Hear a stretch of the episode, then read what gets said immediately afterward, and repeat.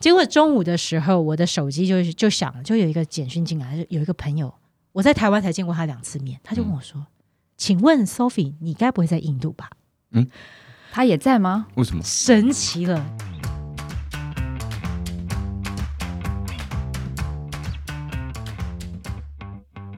欢迎光临六十六号公路总局。由老雷局长和阿飞局长共同为大家服务。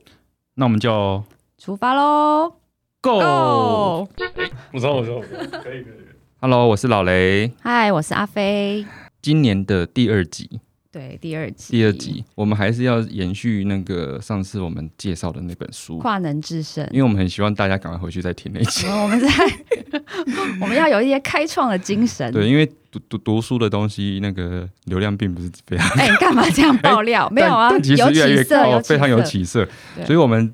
根据那个书之后的计划，我们都来找了一些跨能界的高手。嗯，我觉得今天这一届超呃，今今天这一位超跨的。对，上上次是从网络公司跨到创业家，而且跨到一个喝酒专家。对 对，那这个是呃，也是一个跨能界的高手。他待会我们请他自我介绍。嗯，那。哎，是先自我介绍还是我们先？我们要先那个啊，忏悔一下，我们今天没有开馆的仪式。哦，对，因为我们今天真的是太赶了。没关系，平常是会开罐的。我们我们平常的那个对会蹦一下开罐一下。啊，昨天喝了，哎，不是昨天，上一集我们喝了那个海尼根的零酒精零酒精饮料。哦，也太开心了吧！对，然后今天就哎，不知道为什么太赶了。空气空气开罐一下，嘣。对，好，不开罐。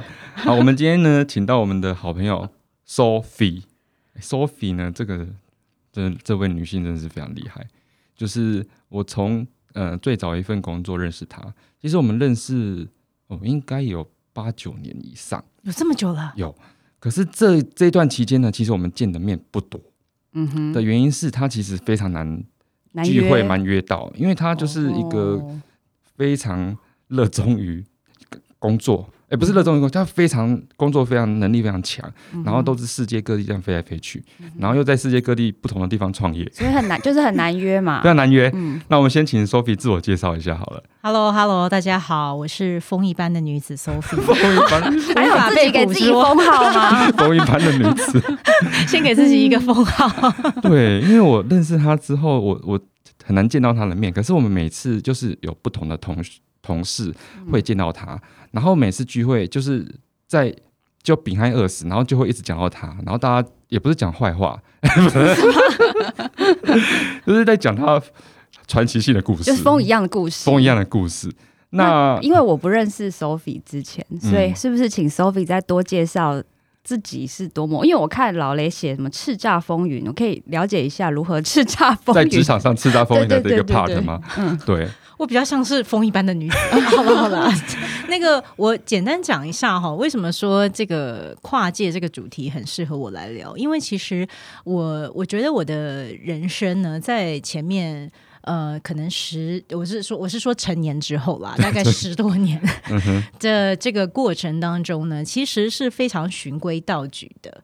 那个时候，其实老雷讲那个所谓叱咤风云，其实对我来说，那很像前半生的故事。前半，你才几岁的前半生？干嘛这样？然后这个几岁就不要不要透露了。然后呢，然后呢，我会我会发现到说，哇，那他跟我现在的人生体悟其实很不一样，就是呃，各方面的追求都很不一样。那我以前其实我记得。印象很深刻，在我大学毕业典礼的时候，因为我们学校呢，呃，都会办一个舞会，然后在舞会上，我们还会选一个什么，呃，就是什么，呃，可能最可能成为那个福布斯不是有 thirty under thirty 吗？就是三十岁以下的三十杰出青年，嗯我还记得。你被选到，陛下对在下我呢，就是我还有荣幸的成为我们那个系上那个被选中的五个人之一，所以我就觉得，哎，我好像是背负了这样子的一个重望。所以他有什么 title 吗？超什么？就未来青年的概念。对，就是一个，就是一个说啊，你可能在三十岁之前，你就会达到，比方说你成为一个什么某某某公司的什么创业家，还是你会成为一个什么研究家，还是一个什么，就是你好像成为某个所谓职涯领域的翘楚。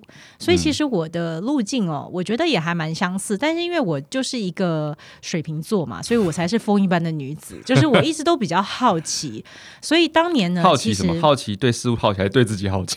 我对各种好奇。对各种好奇。等一下你们就会知道我为什么叫对各种好奇。然后呢，那个蛮蛮好玩的是，我觉得我职涯也一路很顺。其实我从踏入职场第一年，可能我就蛮幸运，就被赋予一些就是这个 manager 的这个职位。然后呢，其实我带人是我大概毕业后两年，我就开始带一个五六人的团队。然后其实一路就是呃，好像就真的是朝那个 thirty under thirty 这个这个步伐就跨去了。然后自己但隐约就会觉得好像哪里不太对劲，但也说不太上来，因为觉得这是一个设定嘛。那所以你的意思是说，其实你当初虽然自己也对未来抱持了憧憬，但是其实有没有可能也是背负了一个使命，就是外界赋予你的一个应该要 supposedly 要做，叫毕马龙效应吗？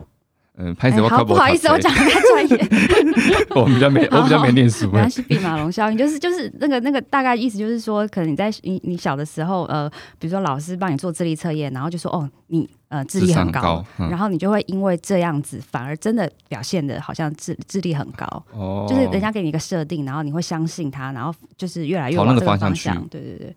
我觉得我们离题了，好，不会不会，我觉得你其实你们今天这个虽然刚刚讲了一个这个专业名词“弼马龙”，我也学习到了，但是 我要说，其实这个是环绕着今天整集的最核心的主题，就是不要活成别人期望你的样子，而是要找到自己到底是谁。我觉得这就是我其实要分享跨界为什么会跨界，其实它的主题是紧扣着我怎么去寻找自己的过程。嗯嗯嗯嗯嗯，所以我觉得我也。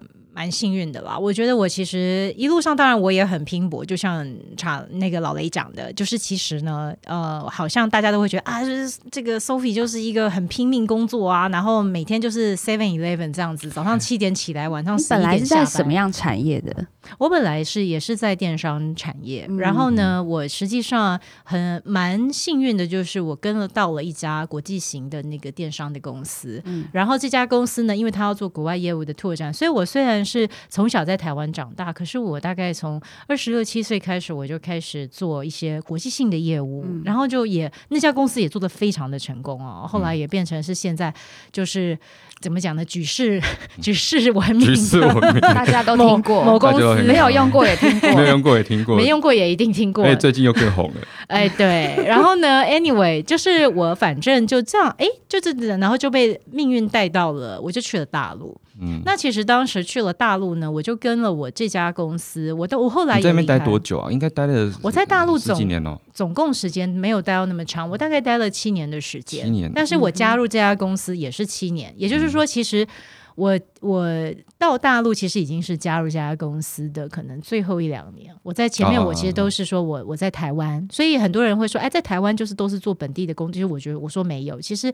机运都可以被创造，哈。那但是再扣回来，今天要讲跨界嘛，所以说，呃，我的这个到了大陆之后呢，其实，嗯，我就受到了前同事的邀请啊，我们就去找了一家，也是另外一家非常大的公司，然后也是就是基本上也是国际百大吧。那这样这样的一家公司呢，他就邀请我们说，他想要做一个新创的业务，跟电商有关系。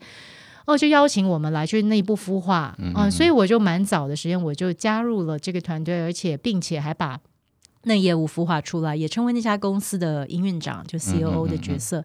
然后呢，在这个过程中，实际上就哦，忽然跃升到我一下子带了两百人。好，讲到这里，好像大家都会觉得啊，那个 Thirty Under Thirty 那个故事好像就画了一个圈，对不对？而且一切都是在我三十二岁之前，其实就完成。我跟你们说，这个 Sophie 啊，其实。跟老雷年纪也差不了太多，那她其实就是像风一样的女子，其实也算是老雷追求一个，就是觉得哦，望其项背，怎么有人可以那么厉害？是一个 role model 吗？对，因为跟同事他们吃饭的时候聊到，虽然就是像风一样的女子，可是也也有点像疯子一样。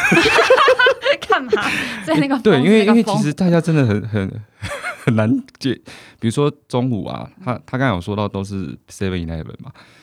的意思是说，其实他不会跟一般也不太会跟同事吃饭，OK，就是可能很快速的去 Seven 解决，嗯，然后就是再往下一个工作的那个 task 一个往下去走，这样子。所以可能比如说回回台湾跟大家聚会，一下可能哎来打个招呼，三十分钟一个小时，哎先走，然后我们就继续，然后就是哎他他好像又在做什么，哦，所以应该是一直有自己的一个计划，然后比较照自己想要走的方向去去往前进。应该是说，我我的前半生真的是一个非常计划型的人格，就是虽然我是水瓶座，但我活得很像摩羯座，基本上摩羯座是这样，人就是计划、计划又计划这样子。所以你是比如说，你的计划是真的会写上，还是说在脑袋中自己就擘画出一个下一个要做什么？我觉得在以前，我其实比较少和自己的直觉连接吧，所以对我来说，我每天早上的那个 Seven Eleven 这种行程啊，我早上七点醒来，其实我第一件事就是先在脑中盘点一下我今天要做的每一件事情。你会不会睡不着啊？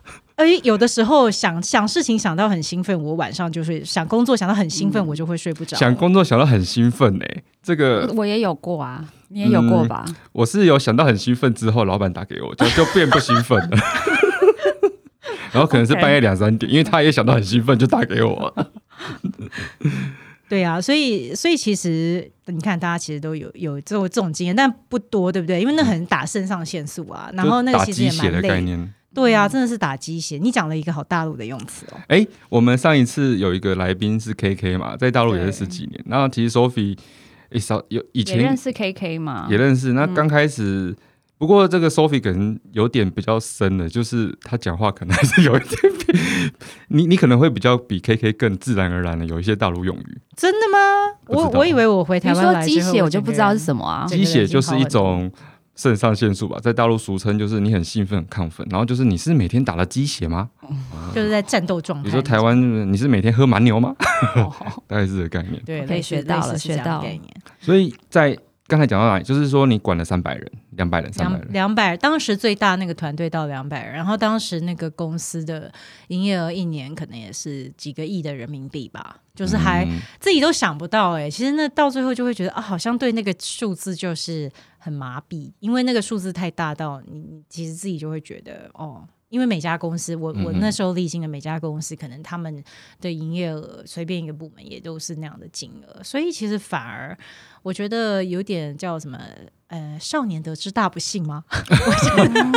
为什么？其实我我要说，就是为什么我会走上跨界这件事情？可是哎，可是你当时你说你那个情情境是你当时到那个时候已经觉得说哦，我终于达到一些人生成就，还是其实开始反思自己啊？完全没有感觉自己达到一个人生成就，应该是说，我就会感觉我好像是站在很多的箱子上面，一个又一个的箱子，一个又一个箱子把我往上叠。我在那上面的时候，其实心里面越越垫越高，是越不踏实的。我会觉得我好像离真实的生活越远，然后每天都非常的忙碌。可是你知道吗？当我好像达到了当年大学的舞会上面，呃，大家所期望的那个样子的时候，其实你知道，那是我人生可能最不快乐的时候。哎，你说，然后也是压力最大的时候。你说管两百人是最不快乐的时候？没错。哦，是发生了什么事，还是？对，为什么会这样不踏实？因为工作不快乐，还是说真整个心灵就觉得不快乐？应该是说，其实工作本身，我我是一个非常热在工作的人，不管做什么样的工作，我都很基本都还蛮爱工作的。然后比较奇怪，那老板最爱这样。对 对啊，然后呢，呃，我觉得那个工作，他他让我学习到一件事，就是以前我会很相信叫人定胜天，嗯。但是呢，我会觉得，其实当你的心态是一个控制的心态的时候，你会希望一切都要按照你的预期和计划来走。你要想，我以前就是一个超级计划狂，嗯，我希望每件事情就最好都是有一个任务清单，然后我每件就是打勾打勾打勾打勾，然后逼团队打勾打勾打勾打勾这样子。然后呢，我觉得老雷老雷日报。老雷听起来可能觉得这其实还好没有跟我真的共事过，没有我们我们想跟你共事，但都望其项背，共事不了。刚刚好，我觉得就是一个呃一个环境的趋势，它逼着我，就是在人生上面，我突然感觉，我好像在河流一个很湍急的那种弯，然后又有礁石，又碰撞，然后又被逼着要转。其实那时候我们那个创业啊，那个那个那个项目，其实它非常的竞争。就是他在那个当时大陆的，就是行业的竞争别里面，我可以说是当时行业里面数一数二竞争的。嗯嗯，那也烧很多钱，所以其实公司表面看起来风光，你好像某某公司 C O O 啊，那其实呢，我跟 C E O 简直两个人苦不堪言，就是我们两个人都觉得，呃，不只是股东啊，你各种，你其实你比方说很现实的嘛，你做电商，你可能会跟供应商买货，买货你就要付货款啊。那其实你在做这件事情，你你第一次会意识到说，哇塞，就是这个钱进钱出，可是你没办法去阻止这件事，因为你还有团队要养，所以你必须要把这个公司这个现金流要很稳健这样带起来。所以当时我每天就是更打鸡血，可能从七一一变成这个叫什么零零七，是不是？啊，九。九九九六啦，九九六九六变零零七啦，九九六零零七。要不要科普一下？九九六就是每天九点到九点，每天工作六天，嗯嗯，每周工作六天。零零七是？零点到零点，然后每周工作七天，那就是没休息啊，就是没休息，就是没有在休息的意思啊。每天可以睡三个小时啊，然后晚上还要 我还是忘记消费要跟朋友喝个酒啊，这样子。所以就一直 reinforce 这个 loop，你知道吗？对，有点那种感觉。那那几个月，我真的觉得我那几个月过得好像是几年的密度，非常的密集，而且非常的硬。然后直到硬到，你知道，当人呐越想要去控制一件事，你的整个状态、你的整个能量都会变得越来越硬。嗯，这是还蛮好玩的事情。然后结果我那时候就是硬到我自己都没有察觉，我其实都非常的僵硬了，整个人。那当时其实我有发现到一件事情，蛮微妙的，就是当时我跟我的那个企业导师。呃，我们请的一个顾问，我就跟他聊说啊，我我对那个阿北我是很信赖，然后我就跟他分享很多，当然公司经营上面你没有办法跟员工说，但是你就跟你的顾问更资深的前辈说。他听完之后，他就他就帮我归纳分析，他就说，哎，其实你有发现吗？就是你你的合伙人。因为我当时可能吐槽很多都是在吐槽我的合伙人的状态。他说：“你有发现你的合伙人其实不管哦，他对员工、对股东、对他的合作伙伴，其实都会很常惯性的出现一些模式。”我说：“啊，什么模式？”他说：“好像是哦，这个人很不信赖别人。”他就说。这个人呢，可能很容易被好玩的事情吸引，然后因为是这个 CEO 嘛，也有很多新创的 idea，然后也很愿意想要扑上去，很冲的想要去执行。可是他就说，其实他又好像很容易就收手，哎，对一件事情就想了三分钟热度，俗称的三分钟热度。那团队就比方团队股东或者是合伙人，有可能就很无所适从。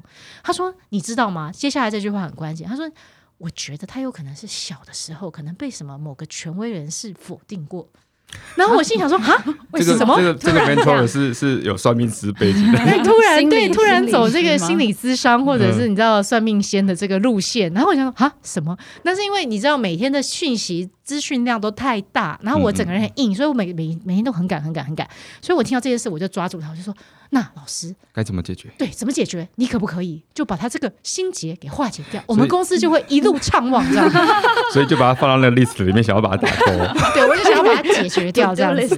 对，结果那个老师就说：“啊，我现在很赶，我要去机场了。可是我觉得有一个方法可以帮他。”我说：“什么方法？”他说：“我觉得他可以去做一下催眠啊。我认识一个蛮有意思的那个 疗愈师。等一下，你是 C O O，然后把 C E O 带去催眠。”对你有没有觉得很像？就是上下山管理的一个方式，我们要学起来。好像 CEO 要答应啊。对，以后我们就把老板带去催眠。对，其实听起来建议就是，我先想说，哎，有点傻眼。然后，但我想说，哎，这个老头讲的一本正经的样子，我就想说，所以你就去可能是会五毫吧。然后我就我就想说，可是好奇怪，我我去推荐别人做一个我自己都没有体验过的事情，这样听起来好，所以就自己先去被催眠吗？对，然后我就。结果我的水瓶座的好奇心过来，我想说，哎，这什么东西啊？好好像很好玩的样子。结果你知道吗？一切真的是就很像我从那个时候开，我就感觉到说，好像一切真的是有叫冥冥中自有定数。因为呢，我就打电话预约那个很有名的催眠疗愈师。他本来都是要排预约至少一两个月，你知道，就跟那种热门的米其林餐厅，你要订很久。嗯嗯。哎，我打过那电话过去，突然有人 cancel。没错，他就说：“哎，明天，明天又刚好是个假期，你知道？我只是打电话想说问一问嘛。然后结果他就说：哎，明天刚好有人 cancel，哎，哎，你要不要就来？就来 哦。我就好啊，我就说来呀来呀，那谁怕谁就就来啊。对，然后还蛮好玩的，就是你知道吗？其实可能老雷也或者是阿飞也很想问你的转折到底是什么？怎么会后面就是变得一个这么风一般又跑到？等一下，是不是你现在还在被催眠的期间呢？有催眠那么久吗？一辈子的，一辈子的状态。对，那就催眠，不要回，我不要醒了，我不要醒了。哎，但是蛮好玩的。我那个催眠啊，因为我本来很好奇嘛，我就带着很多哎，我我想问，哎，我和我的奈安呢，就这个人怎么会有这么多奇奇怪怪的地方？嗯，我就带着去，然后噼里啪啦的跟这个催眠师聊了大概一个多小时。结果他就跟我讲一句，他就说：“你今天都花了钱来这个这地方了，你相不相信一件事情？嗯，就是其实呢，人很难改变别人，除非那个人自己想要改变。是。”嗯，好像是的确，改变自己比较快。到底被催眠了没呢？所以，所以，所以他是进去，然后先变成心理智商，还是你在催眠状态下跟他讲这些事情？我当时都以为我是不是已经被催眠完了，结果 结果没有，你知道才刚开始。他说我们还没开始，对，都还没开始计费。对，然后他就说，那那要不然我们来聊聊你自己的事好了，反正今天是你花的钱嘛，你就你你讲那么多别人的事干嘛？你就讲讲你自己的事吧。嗯，那我本来我刚刚讲的一个状态嘛，就是我好像是站在很多的箱子上，我常常就是把我自己的以前一个又一个，其实是。心里面有些不舒服，或者是有些矛盾，或者是有些想不透的东西，我来不及消化它，我直接把它打包进那个箱子，我就直接把它垫在脚下，一个又一个，一个又一个，越垫越多，越垫越多。所以貌似好像人家以为我在直牙上越爬越高，诶，应该到那个位置就会很开心，完全没有。你到那个位置，你才真正的迷惘。而且你身边能够咨询的人其实也不多，越来越少了，越来越少，因为你也不好分享。哎，你公司怎么样？你公司也还在融资啊，对不对？你怎么好去讲说很表面很风光啊？你怎么好去跟别人讲一些你其实心里很彷徨的话呢？拿不准的话，你开会的时候你总不能跟团队讲说，其实有些东西啊，我也不知道。哎，对啊，你不能，你好像就觉得自己好像不能那么样的真实和诚实，所以你就很习惯把这些问题打包进箱子里面。我想很多埋藏到一个地。方去，对，就很像梁朝伟在那个《花样年华》讲那个树洞，有没有？就是把秘密就讲进去，然后那个秘密就好像不见，但秘密没有不见。就是那个啊，小时候的那国王有个驴耳朵啊，啊就是他往地洞讲国王有个驴耳朵啊，那个啊，算了算了算了，哎，大家都不打车啊，没关系，你丢一个我没念过，我丢一个你也没念过了。总之，就听起来感觉是没有周边没有人可以听你讲这些事情。对，然后蛮好玩的是在那个催眠的过程，然后我就想说啊，好了，那就来催眠了。结果你知道吗？我整场催眠它是一个过程哈，叫做跟潜意识的对话。嗯，那这个潜意识呢，很微妙的是，大家想说，哎，潜意识是不是怎么回事？小孩。小时候的一些，这样催眠有没有一些迷失啊？像我们之前，比如说看，他就用一个那个真的用那个什么坠子在钟摆在你眼前，没有真的没有，他就是用他就是用一个，应该是说那个催眠师的语音就很像是一个冥想的导览，然后呢，他就带着你，就是他就导引你，其实他我们下次找他来录 p o d 他在大陆吧？你说催眠师吗？我们下次把他来录 podcast，然后我们的观众都被催眠。其实我后来自己也开始在帮别人催眠，但是后面所以你后来也有学催眠？其实我后来也学。然后呢，我也也反正也还蛮好玩的，也后后来有几十个人、几十个案例的经验吧，每一个都是蛮好的历程。好，又讲偏所以他把你催眠之后，然后你就开始跟心灵的对话，就真的是很微妙。我就想说，哎。我的这个潜意识怎么那么高危啊？而且你知道我的意识啊，就好像是我，因为我的脑子平常是一直动个不停，可是那一刻我就忽然发现，哎，我的脑子好像坐到了后座去。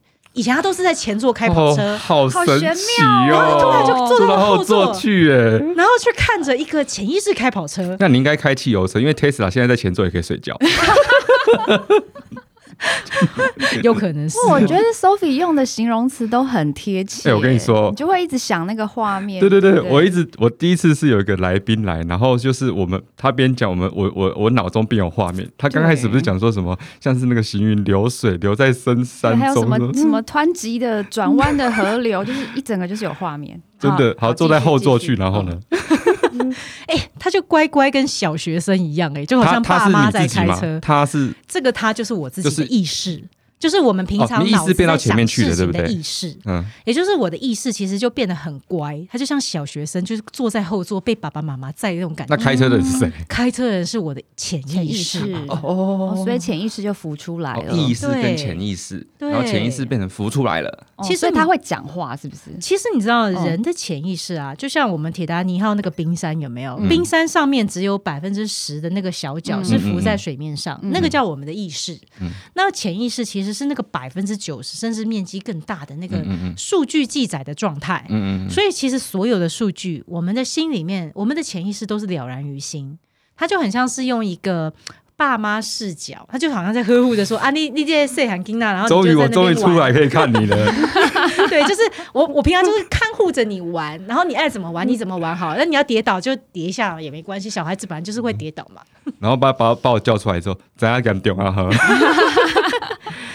哈。对啊，但是他带领着你，他带领着我，结果你知道，我竟然看到的是我的呃两个前世，然后我有一世是和尚，然后另外一世是在纽约做证券交易，整个就是超妙。纽约做 OK，对，但是这其实都不是重点，重点就是我突然之间我一个水瓶座，我就水瓶座上升了，我就突然觉得，我靠，宇宙很大。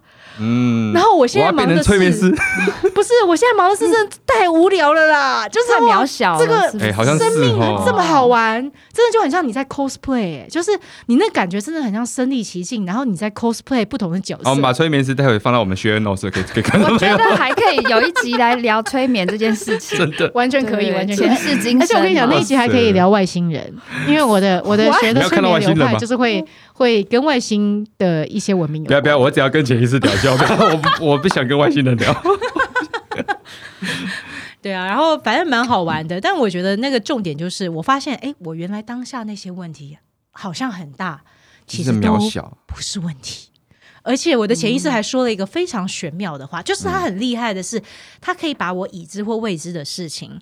都非常圆满跟智慧的把答案说出来，也就是我是用我自己的嘴巴说，不是说像催眠师自己帮我把答案讲出来，而是我用我的嘴巴说。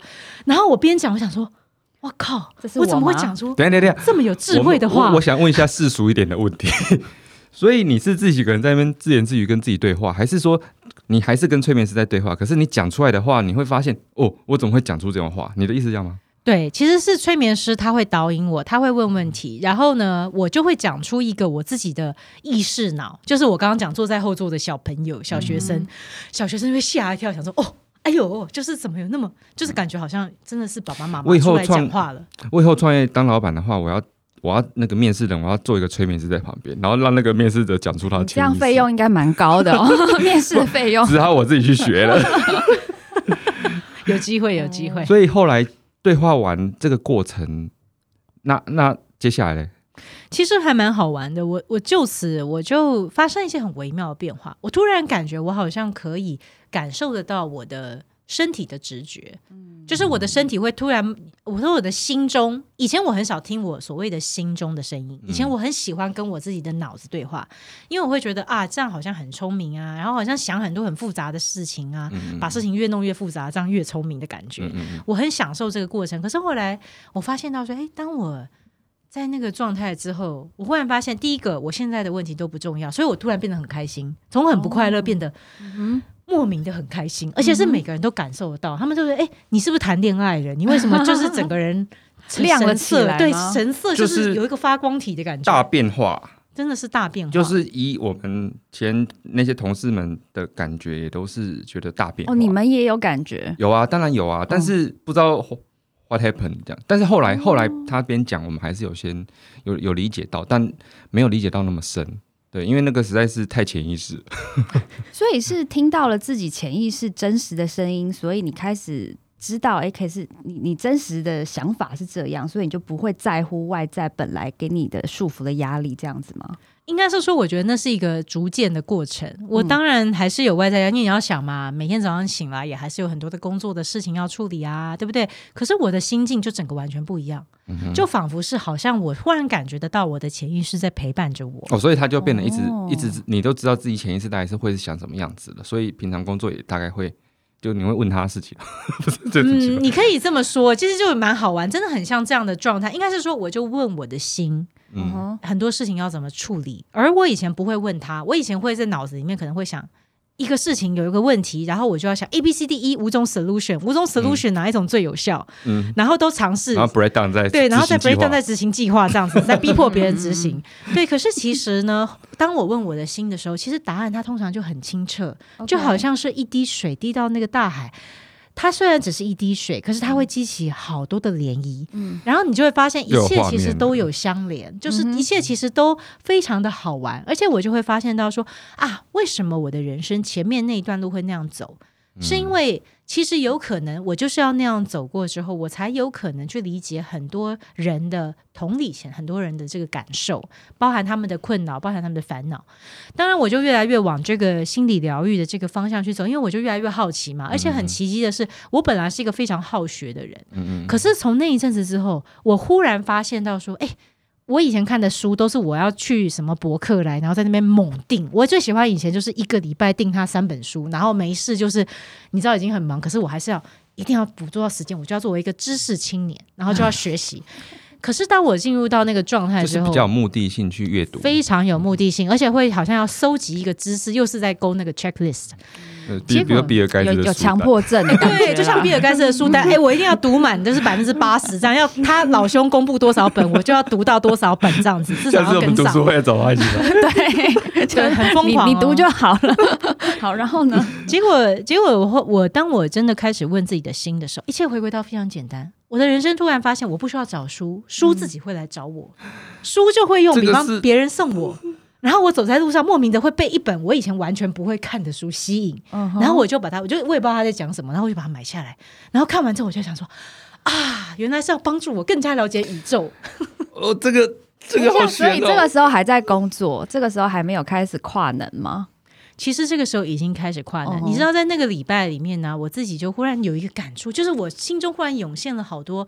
当我开始问心的时候，我忽然发现，我以前觉得我很忙，我只能顾好我自己跟我公司的事情，因为那是我所有的责任。我其实连家人都很少联络，我连我朋友都是偶尔就是晚上去玩玩 party 喝酒，我才会去碰个面。其实就像他讲的，来去就三十分钟这样子，很没有诚意哦。而没有，而且我那时候不，我不知道他是不是开玩笑，他他回台湾也。因为他是台北人，可是他也不会住家，要住饭店。然后就说：“你不是有家？”他说：“哦，我在台湾没有家，我就是住饭店，这样比较好去工作或什么的。”哇！后来就不一样。嗯，我觉得是这样。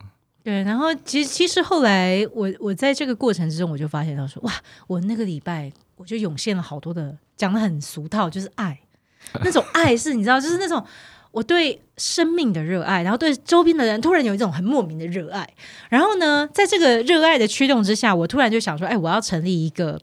一个组织，我觉得说年轻人都有很多职涯上面的困扰，然后我就想说，哎，那其实呢，虽然说我我我当时也就才三十出头，可是我想我身边有很多这种三十多岁的青年才俊们呐，那大家都各自事业有不同的专业领域啊，那虽然我们不能说我们好像是已经五六十岁啊，什么什么当到什么懂什么，可以一起成长，哎，对，但是我们的世代跟那个二十几岁年轻人比较像，所以那时候我就成立了一个非营利组织，就 Mentor Me 这样子，然后就哎组织了一大群朋友，就五六十个人，大家就一起呼号召。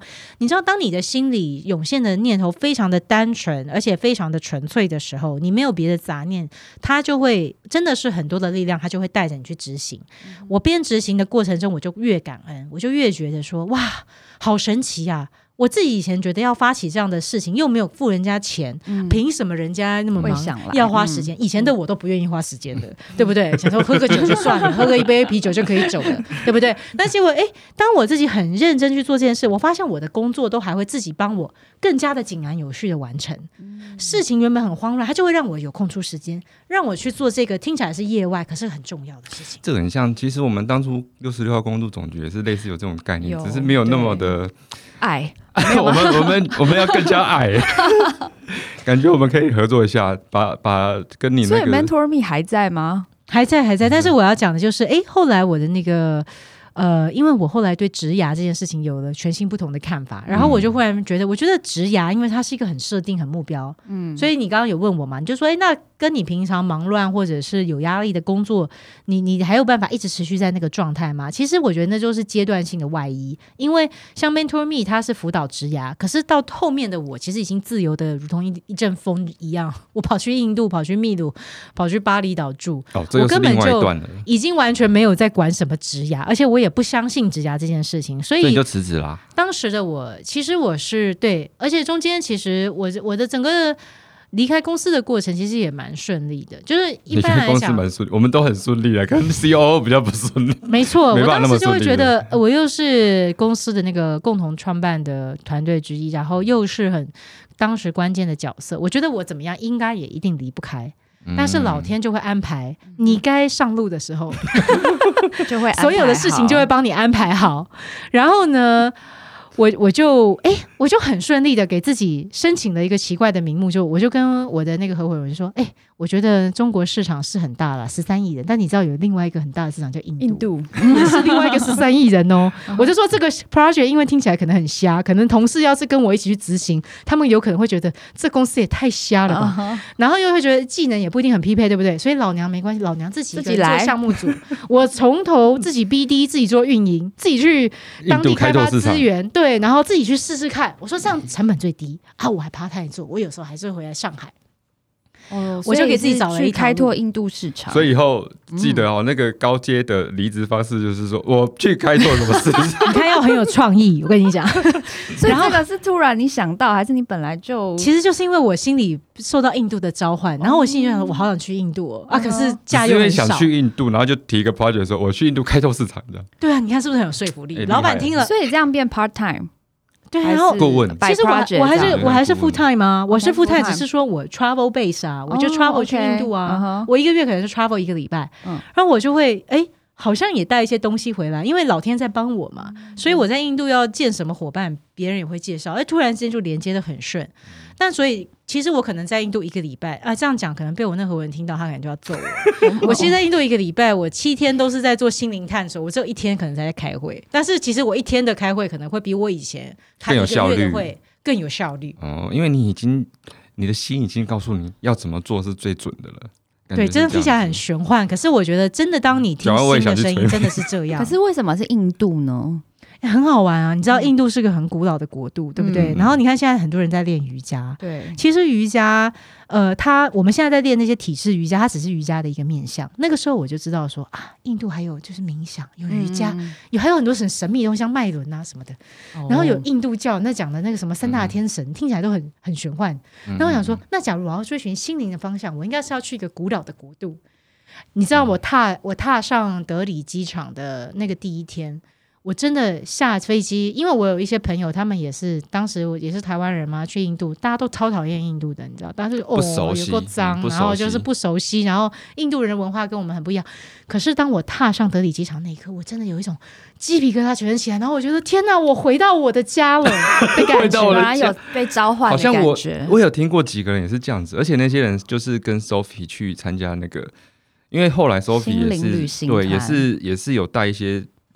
互相都认识的朋友一起去，然后每个人回来分享的都是这样子，就是觉得从那一刻开始，就整个心灵就涌涌现了非常多的感动，然后就觉得进化的感觉，真的很想去。对啊，我也不懂，不是要去要跟 Sophie 去，对对，要去要跟对人去。哦，所以我你看，我就给自己开了一个印度项目，然后呢，我就开始哎，就一直往那边跑，一直往那边跑，到最后跑到我人就不见踪影了。然后，因为我反正什么意思？什么叫不正宗，我就我就后来我就住在印度去了，升华那边严了。对啊，然后然后我就跟我原本的团队，我就讲说啊，其实我觉得哈，就很像是你知道的那个那个唐三藏啊，去西天取经，那我就会觉得那那个跟你们这一段路程的缘分呢，比方女儿国，我可能就是跟女儿国的缘分已尽，现在我要继续上路。那我可以问一下，就挥别他们，然后大家也很圆满的告别，这样子。比如说印度，你说去探索心灵，都是怎么探索啊？其实你知道，所谓的探索心灵，其实你要做的第一件事，就是真的把自己放在一个非常敞开的探的状态。要先被催眠，也 没有一定要被催眠啦。很多人去印度也都超感动的，真的哦。对啊，然后当你把自己放在很敞开的状态，你不需要去设任何一个目的地，目的地自己会浮现。嗯哼，我去印度发生第一件奇迹的事情就是哦，当时我去了就是印度的那个达赖喇嘛，他他们现在其实是住在印度的，对啊，他每年都会做大讲法。我的发生的第一件奇迹就是，我竟然在那个大讲法的法会，那是在一个喜马拉雅山脚上面一个非常小的小镇，当地的车道只有一线道，你知道，就是那么那么小的镇。有柏油吗？呃，大部分是泥土，有一点点柏油这样子，对。然后很多的僧侣，然后因为那那时候办年会，所以是会有一些人会去这样子。但是你其实也没有你想象的多，大概也就因为路途很遥远嘛，就是真的就是几千人这样。然后我在那个小镇里面，早上凌晨五点钟的时候，我刚好就遇到就是一个跟坐在我旁边的朋友，然后我就很热情跟他打招呼，就嘿，然后我就讲话，因为你们听我现在声音就知道我是一个讲话非常洪亮跟大声的人。然后笑笑声也笑声也很魔性，就是笑声很容易被辨识。结果中午的时候，我的手机就就响了，就有一个简讯进来，有一个朋友，我在台湾才见过他两次面，他就问我说：“请问 Sophie，你该不会在印度吧？”嗯。他也在吗？为什么？神奇了！你要想，在一个那么小的小镇，那个小镇人口只有大概可能两三百人吧，那么小的一个地方，然后一个很破的早餐店，早上凌晨五点钟，我就那么 random 的坐在某一桌里面跟人家谈天说笑，然后那个人竟然觉得他耳朵听到了我的声音，然后他就他又不敢问。因为他觉得太突兀、太奇怪了，就突然问一个人说：“你是不是在印度？”对，很奇怪。结果他跟他的太太就在印度，而且因为他的工作本来就是常住在印度，他在帮台湾的一家公司做印度的投资。然后呢，他所以他在印度的时间很长了，所以他对印度就很熟。嗯，所以我就是保持着一个完全开放，我完全无设任何的计划，我就去了印度，我完全没安排下一站的行程哦。老天还真的就给我送来一个最好的向导。一个我也信赖的人，然后奇迹似的重逢，然后他就说：“好啦，那你就跟着我们的车吧，我们就一起去玩耍吧。”所以我就跟着他一起，我们就到了北德里，然后我们就开始去呃看了很多的古迹，也认识一些他的朋友。我就从那开始，我就我就开始认识很多当地的人。哎，我想问个问题，其实我们刚才讲那些跟宗教都没有关系，对不对？其实没有什么信教什么的，我觉得其实就是只是一个心灵的一个。对我带领你做一件事情，我觉得台湾的土壤真的还是养成我一个很好的环境，因为台湾一直对宗教这件事是非常宽容的嘛，所以有很多的样貌，那你就会很习惯的去接受，说其实本来就有各种的可能性。我我个人，假如你要问我的信仰的话，我会说。我有信仰，可是我信仰的东西，它是一个比较，我觉得是比较简单的东西。就是我相信冥冥之中有一股非常巨大的力量，而我们都是在这个巨大力量之中的一个部分。嗯嗯就好像我们是这个尘世间的一个感应器，我们在帮这个宇宙冥之中的冥冥力量在收集各种大数据，然后上传云端，然后大家共享。这个好像是又科技，怎么像那老高在讨论的那个话题？那个 YouTube 那个老不高，真的是大家。我们我们下一集可以开一个。支线就专门在谈类似这种老高的话题，我非常非常，我昨天还看了一下老高，很厉害。嗯，所以那个时候等于是开拓了整个心胸，非常好玩。我从就是那个那种，你知道，就是人生突然。奇迹不断。嗯，你以前是个计划型的人，你根本不喜欢所谓的惊喜，因为惊喜你会觉得叫惊吓，根本不在你的表单上面 对不对？对啊。可是哦，那我问一下，是每一个人？如果经历了某种催眠，或是怎样，突然通了之后，都会有这样的感觉吗？我我现在是很相信，就像因为我们每个人都是这个力量中的一份子，所以我们每个人其实都可以去和自己的内心对话。嗯哼，那潜意识可能不一定是每个人都会不知道那是什么的名词，可是我觉得，与其去想这个名词，不如想成它就是你的内心。那内心的声音其实都很单纯，它是一个很纯粹的声音。那我们都有机会和我们的内心的声音连接，只是很多时候我们都会先用脑子的框架或别人的相信的信条、别人以为重要的事情去盖掉内心的声音。这个真的跟上次那个跨人之声里面写的很像，嗯，就是人就是喜欢用经验或者什么去框架自己，但其实不是从自己日常生活中去发现自己。嗯嗯嗯，对，没错。所以我觉得人完全可以去重新写自己的未来，只要你不要被自己的历史。给框限住。其实你都有随时随地，就像我那当时一样，我当时都觉得我一定百事缠身，绝对不可能职涯一定就是按照那样走，顶多就是说好了，这家公司做不好，我再换另外一家公司，再创个业，再做个 CEO 好。怎么办？我们现在怎么还在这个地方？望其项背啊，就这样啊。没 有没有，创业创业很简单，只是说创业要成功不容易。对，还 要考虑说资金的问题，对不对？所以你那旅行团是后来是。好像是不是一个变成一个行业了？就其实应该这么说，当我住到印度去，我就越住越喜欢，我就住到印度去了。然后我的也把电商的事完全放下，因为我当时就非常的反物质，我就觉得哎呀，人是浪费资源，然后呢买那么多浪费的东西，我就想要很断舍离，我就拉着一个行李箱，我所有东西全部都送掉，我把我的上海的公寓也退了。就像老雷讲的，我其实连台北的家我都就是很少回去，也没有什么东西在那边。我曾经从一个非常重物欲，我大概一个公寓三间房间，我可以堆满很多的东西，很多的鞋子堆满了门口这样子。哎，那你有没有那种到什么都没有？你有没有那种就是很重物欲？就是比如说你上班可能哎你表现也不错，所以应该赚蛮多的，赚蛮多就去花掉。我以前因为压力大啊，所以我觉得压力大，你其实要找一个发泄的口吧。那个时候对我来说，购物是你的发泄。购物好像搜集一个包，搜集一个一双鞋，那时候就是我的发泄口。所以我们当时买了其实非常多，其实并不适合我的。外表的这些装饰的东西，而当我开始，我后来也在推动断舍离的运动嘛，然后用比较好玩的方式，我首先先做的就是一个我自己经验过的，你看，所以经验也很重要，因为我我经历过别人经历的事情，所以我就会发现到说啊，其实这些东西啊，你要找最适合你的，不是说你都不穿衣服，而是说你要穿最适合你现在这个状态的衣服。你每个每个时间不同的状态，其实都可能会换，而物欲永远不可能被填满。真的对，所以我当时去了印度，我就想说，我真的是非常烦。我觉得我就想说，我追求心灵上面的所谓的进化，呃，自以为很很怎么样。然后，然后我就想，呃，我要住在印度，然后就这个拖着一个行李箱。那时候就开始有些朋友就好奇问我说：“哎，印度不危险吗？”我说我一点也不觉得危险，我一个女的就在那边爬爬照。我说可是啊，当然还是要这个眼聪目明啊，你不可以是说呃你就不不顾一切的去一些其实是高危险性地方。我说你还是要认识一些本地的朋友，所以他们会告诉你怎么样趋吉避凶，而且。必要的时候，他还会照顾你这样子，所以呢，我就分享了这些，然后大家就说：“哎，呀不然就跟着你一起去吧。”然后就莫名其妙，我就开始做所谓的心灵旅行团的事情。那旅行团感觉不只是旅行，我就很好奇，比较像进香团。他通常是怎么样行程呢？会或是什么样的朋友会来参加？不是拜拜进香团哦，虽然印度人也蛮爱拜拜的，也很多的庙。应该是说，其实我觉得心灵旅行团就扣回我们刚开始破题讲的，其实是一个找寻自己的过程。嗯嗯，所以想要找寻自己的人就会自己过来了。应该是说，当当我们在日常生活的模式那个 routine 当中的时候，其实我们很难跳脱窠臼。我们很难跳脱制式的经验，我们都会觉得我们一定会有别人认为更重要的事情排在我们自己人生的优先级上。而当你到了一个异地，当你到了一个异国的环境、异国的文化，当当地的人跟你想的事情都不太一样，跟你重视的事情都不太一样，哎，突然之间你其实就被冲击到了。你其实那就是一个很无感的刺激，你就会忽然发现到说哇，就是所有东西好像都跟你想的稍微不太一样，你就会比较能够刺激自己说我要去，好像我可以有一个不一样的视角。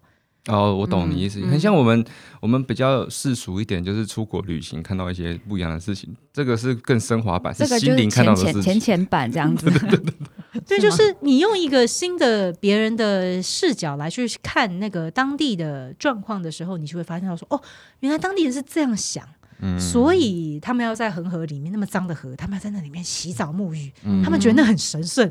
那么那么脏的河，而且有的时候还会飘那个尸体。对，我听说是这样子。阿飞有点吓到，因为他们你不要不要怕动物的尸体，不是人。他们弄完之后，然后照恒河就让它往下飘了。呃，他们会先火化，先烧了。这个有一集也可以来讲一下，这个就是置身死于度外，那个真的是超脱的一种状态。然后我也跟可以跟大家分享说，哎，为什么印度人这样看世界？你看又可以再开一集。OK，那就是固定来宾啊，整个 整个系列，后面的 schedule 都可以排好。对啊，然后然后实际上你会说，哎。那大家去，那那那一般旅行团可能也会看那些。那我就我就要说，其实就很像是你到了国外，你就不要再吃台湾菜，你就不要再吃中餐了。嗯嗯嗯。你到了当地，你就开始学习吃当地菜。你最好去印度，你就学习手抓饭，然后你就会想说啊，干嘛手抓饭会不会很脏？印度人会告诉你，手抓饭是一种五种感官同时享受这个饭。握寿司也是啊。哎，对，其实你说的是我们有握寿司。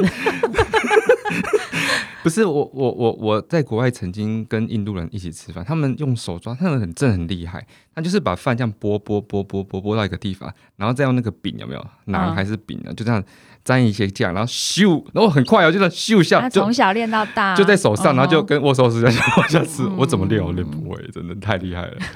然后然后蛮好玩的，就是哎，我在这个过程之中。刚开始我去的时候，其实我也做了一些非盈利的项目嘛，就是我那时候是带着一些女性计划去。当时我是因为是 Mentor Me 的关系，就有另外一个叫 Her Century 的组织在上海，是一个国际组织。然后他就他就问我说：“哎，你这么长跑印度，那你要不要帮我们干脆拓展印度分部好了？” 我心想说：“我又不是印度人，我拓展印度分部，机会就自己来了。”机会对，就也太微妙了吧。然后他他也是在讲职涯发展嘛，我就想说啊，那轻而易举，我就去那边啊，就跟大家那样 mingle 一下，就就社交社。交一下，然后就哎看看当地一些厉害的人，然后就看看再组一下，应该蛮快的吧。而且又是以女性为号召。后来我去了，我才发现我带着这个企划案去，结果真的让我看见的是，植牙这件事情真的没有那么重要。因为在印度，女性的问题其实真的很多。就像大家有看过那个那个大陆叫做那个卫生巾侠还是护垫侠，我不知道在台湾叫什么。就是在讲女女。性的那个生理期，然后有一个男创业家，他因为老婆在生理期的时候遇到各种不方便，他就于是决定要去做卫生棉，结果被大家笑，然后他很很艰辛的一个过程，而且是真人真事改编。当时我真的去接触到印度当地真正的女性，我就发现到说啊，那并不是只是电影上的事，它是真实在。世界的某个角落在发生，而我作为女性，我非常的感触。然后我其实刚开始的时候，我真的是自己都不能自己，我都就是落泪好几次。嗯，我突然就觉得，什么职业发展根本那个，哎，那都已经是不足一提，这样真的是有很多优先资源、有所谓 privilege 的人，他们才会去在意这些事情。我觉得有更多需要所谓被帮助的人。嗯嗯，好，接下来又要讲了，就是当你有这种救世主情怀的时候啊，其实有时候你会发现到说，其实老天。呢，他也在默默的帮你，在对他一方面帮你，但是另外一方面，他也在默默的微笑。他就在想说，其实呢，就像回到那个催眠师那句话，我们没有办法真正的去帮助别人，其实我们只能是让别人自己愿意去改变自己的状态。所以，当你想要去，哎，你觉得你要去帮助别人的时候，其实那时候我做了很多那个女性相关的项目，我会觉得很累。比方说，我那时候就想说，啊，他们需要受教育，所以我们那时候我还拉了很多，呃，什么猎头啊，什么，我就说大家来教他们怎么写履历表啊，怎么修炼英文啊之类的。我大概懂那个意思，就是其实这个有点就世俗，就是你好像好像是那种有的人说哦，白人去一个。国家，然后就觉得我在帮你，然后教育你、教化你，其实好像这个，但他其实他们要的可能不是这个方向，对，或是那个 level 其实更高。对，我那时候就很挫折。我跟一个女性组织合作，然后我想说，哎，我帮助他们这样很好。他们很多人什么小学四年级之后就辍学，然后他可能到了十八岁，大概爸妈就会安排他要结婚，这样子就好像人生就基本上就关在家里，然后曾经到学校短暂，非常的。没有跟外界接触，我觉得我要帮他们去外界啊，然后我要帮他们修履历，让他们可以独立自主。结果你知道，我一番一腔热血，然后组织者也帮我安排了一些课堂教室什么的，就是这件事情就开始弄起来。可是结果一刚开始来参加，整间教室爆满，然后我觉得我带着满满的感动。结果到第三堂课来了，变小猫两三只，我那时候就觉得好挫折哦，我就想说怎么会这样？觉得跟他们实际是不不不不符合的。其实就是我并没有从他们的人生的体验路径里面去想，不是他们需要什么，而是到底他们想要知道什么，以及我可以分享什么。嗯，所以说，当我分享东西，我自己以为很重要，其实未必对他们来说那个是重要，或者是对他们来说，那可能真的太跳跃跟脱离。他自己的所在的那个环境了，在这样的一个呃路径上面，我就后来发现到说，哎，其实我与其一直把焦点放在外界上面，我不如先把自己内在先照顾好。那这并不是自私，而是说我同时还是很关注这些议题，人啊、环保啊、女性成长啊这些。可是我会发现到说，其实外在的一些不完美、外在的一些挫折，其实常常它是反映我自己内在的状况。嗯嗯哼，哈。那我以前都会以为那是别人的问题。那从某一个时刻开始，我突然意识到，其实不是哎，好像真的是跟我的内心的念头的起伏有很大的关系。哦，所以其实我们这个其实印度这个可以内，就是在以后再有时间再深入讲，因为今天我们是一个小时时间差不多。我我想问的是说，那你这样子之后，后来因为最近我们也知道你回来是在创业性的倡议性的议题嘛，哈，那。是因为最近无法带团了呢，还是说你心中又有更进一步的想法了？其实超幸运的，因为在去年那个一月十七号，你看记得多清楚，多清楚，我就哎飞回来了台湾。但是我想说，我为什么那么早回来？你想很奇怪，又是内心的声音。回来吗？不是，我那时候已经是从上海回来了。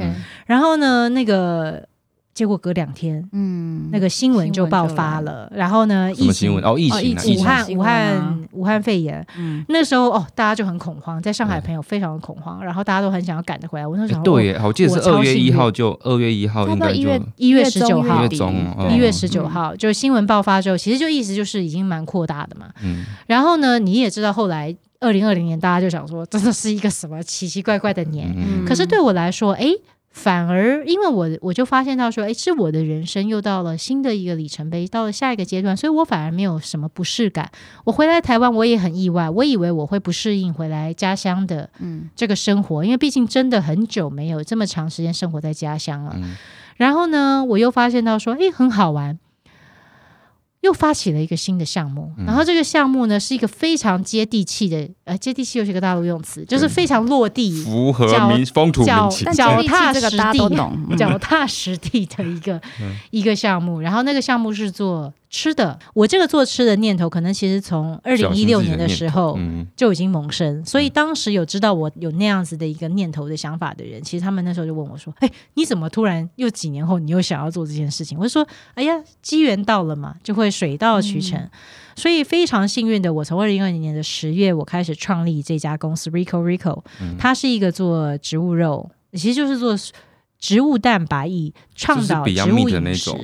呃，对，有点类似，但是我觉得这个因为比较技术性，我们可以之后再来分享。总之，我们就是希望帮助大家在做增肌减脂的时候，可以用这种植物性的饮食，那它可以少掉很多副作用，比方说，哎，不会身体比较不会发炎呐，也不会胆固醇啊过高、脂肪过高啊，或者是蛋白质摄取有时候过量的话，也会有一些问题嘛，我对肾脏负担很大。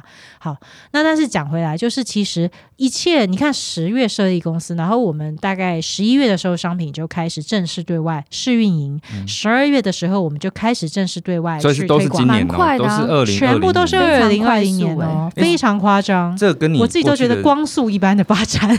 这跟你过去所有的经验应该就有都是累积，然后。在同一个地方就爆发出来，对不对？是，而且我会觉得很微妙的是，哎，我都已经离开台湾那么久，结果我的团队他就好像是这些人我早就认识，嗯，但是突然当我想做这件事情的时候，他们又在很久不见的时候，各自从不同的地方冒出来，就真的很像你知道唐三藏。然后他突然身边先出现了孙悟空，又出现了猪八戒，又出现了沙悟净一样。对 对，然后下面又骑着白马，你真的会觉得我？我觉得我骑应该开的是保时捷吧，或蓝宝坚尼。但是坐后座，超幸运，超幸运坐后座。对，但是我还是一个坐后座的状态。嗯，所以其实因为 Rico Rico 它是现在是线上预定的餐盒。现在就是因为疫情嘛，所以我们也是思考说怎么样让大家吃饭可以更方便，而且大家现在就是越懒越好，就是可以越简单越好，所以我们那时候就决定要做冷冻餐。当然，在台湾做食品非常不容易，可是我自己其实也是。呃，虽然这个讲的是有一点早，但我非常有信心。我觉得二零二一年大家应该就会看到 Rico Rico 变成一个国际性的品牌。嗯，虽然叫国际性哦，因为我们从 Day One 我自己就知道这是一个跟世界、跟地球连接的事情，所以其实我是蛮感动的。就是我觉得是连接了我在过去的几年，虽然是飘无居无定所、飘忽不定的生活，可是我紧紧的和。我觉得和大地妈妈相连吧，而这件事情它其实是也是跟大地妈妈相连。我都快哭了。我觉得他真的就是像我们开头讲，对他真的是我觉得是跨跨到一个境界，对啊，能跨到一个境界，就是已经是因为他有在实践中去了解自己嘛。那了解自己之后，才更知道自己要往什么地方走。然后到了一个境界之后，全世界都变成来帮你，对，爆发的感觉，真的是小宇宙大爆发，小宇宙就在我们的内心。其实我后来我我有去网站看了一下，那网站其实没有那么贵，其实是。Affordable 的价格，我觉得今天要不然就是，既然是节目的尾声，折扣板娘就 板娘对啊，板娘没有 板娘什么折扣码，太没诚意了。板娘太世俗，我太世俗是板娘直接抽奖三组啦，试吃两个口味好不好？就是幸运听众，我不知道怎么样可以获得这个哈，反正那个主持人决定，就是写信来我们的信箱啊，写信来我们的信箱，对啊，你们要你们要你条件就是你们要给两位主持人一个鼓励，你们要很你要很真诚。的去写下你对听节目以来的这所有的想法，然后给两位很棒的主持人。这么厉害，板娘就送。可以。送送限量三组，限量三组，三组。什么？三组就是我们，他那不是很多吗？我们的那个 DGI 餐啊，就是口味任选，反正都很好吃啦，不用怕啦，不会踩到雷。对，我也想买买自己买来吃吃看，就是好。对啊，因为最近也看到真的哦，又有新的餐饮，我就觉得我太厉害，又换起向背。哎，还有没有孕妇餐啊？没有，坐月子坐月子餐是不是？坐月子哎，其实很妙哎，你知道吗？我我在做这个项目的时候呢，十月开始就有坐月子的人跟我讲说，哎，他们其实真的，他们是素友，然后因为吃素的人很难坐月子。就是因为月子餐都麻油鸡啊什么的，现在都有有点，其实孕妇都现在很怕胖啊，所以现在那个月子餐大家吃的都压力很大，嗯，对，所以他们就想说，我有没有办法？第一个是增肌减脂型的这个好的营养月子餐，又可以增进哺乳的，然后第二个就是说，那有没有可以服务用这种植物型饮食，让这些喜欢吃植物饮食的朋友，他也可以有这样的一个选择。所以这真的是一个方向，而且你竟然就提到，我们真的没有串好哦，没有，我要先讲，那是因为老雷的。太太 对不对？即将即将对，哎，就是对对啊，哎，真的好棒哦！即将即将，所以有在研发当中，研发当中，到时候那个让他让他可以帮你一起试吃，可以可以可以，没完全没有问题。哎，所以我们应该再跟观观众 reinforce 一次，就是我们要什么规则？刚才那个 Sophie 都已经这么大方的，我们要设好规则。你为什么手要颤抖？有那么激动吗？因为我们又好不容易有叶配了，写信来我们的信箱，然后告诉我们你听六十六号公路总局的心得，对，给我们鼓励，对，给我们批评指教也可以，对。那就有三组是不是？三组，三组，我们就呃用抽的方式，嗯，然后送给你们啊。现在赶快来信是可以赶快拿到，因为其实也没什么太多人会 会来。我们刚开开始做这个心灵旅程，我们的 email 就留在我们的那个 note note 里面。对，哦，我觉得还可以再请 Sophie 来，大概五集之类的吧，展开。其实其实真的很多，其实除了印度以外，我记得它还有秘鲁的。对啊，很不熟悉。这两个地方就完全不熟悉，而且竟然两个国度是有连接的。嗯，还有巴厘岛呢。我们之后再聊。巴厘岛啊，时间我我还真我也你不要再说了。他他没有去过巴厘岛，让我非常的 surprise。大家都一直笑我没有去过在巴厘岛。好，非常感谢 Sophie 今天的分享哦，心灵分享非常难得。我们也自己上了一个非常好的一堂课，我觉得我们平常追求的东西都太世俗了，真的是。好啊，祝福大家有一个美好的二零二一。对，那喜欢我们节目的人，请订阅、五星评价、分享、留言。抽奖。参加我们的活动哦，一定要哦！谢谢，拜拜，拜拜，拜拜，拜拜。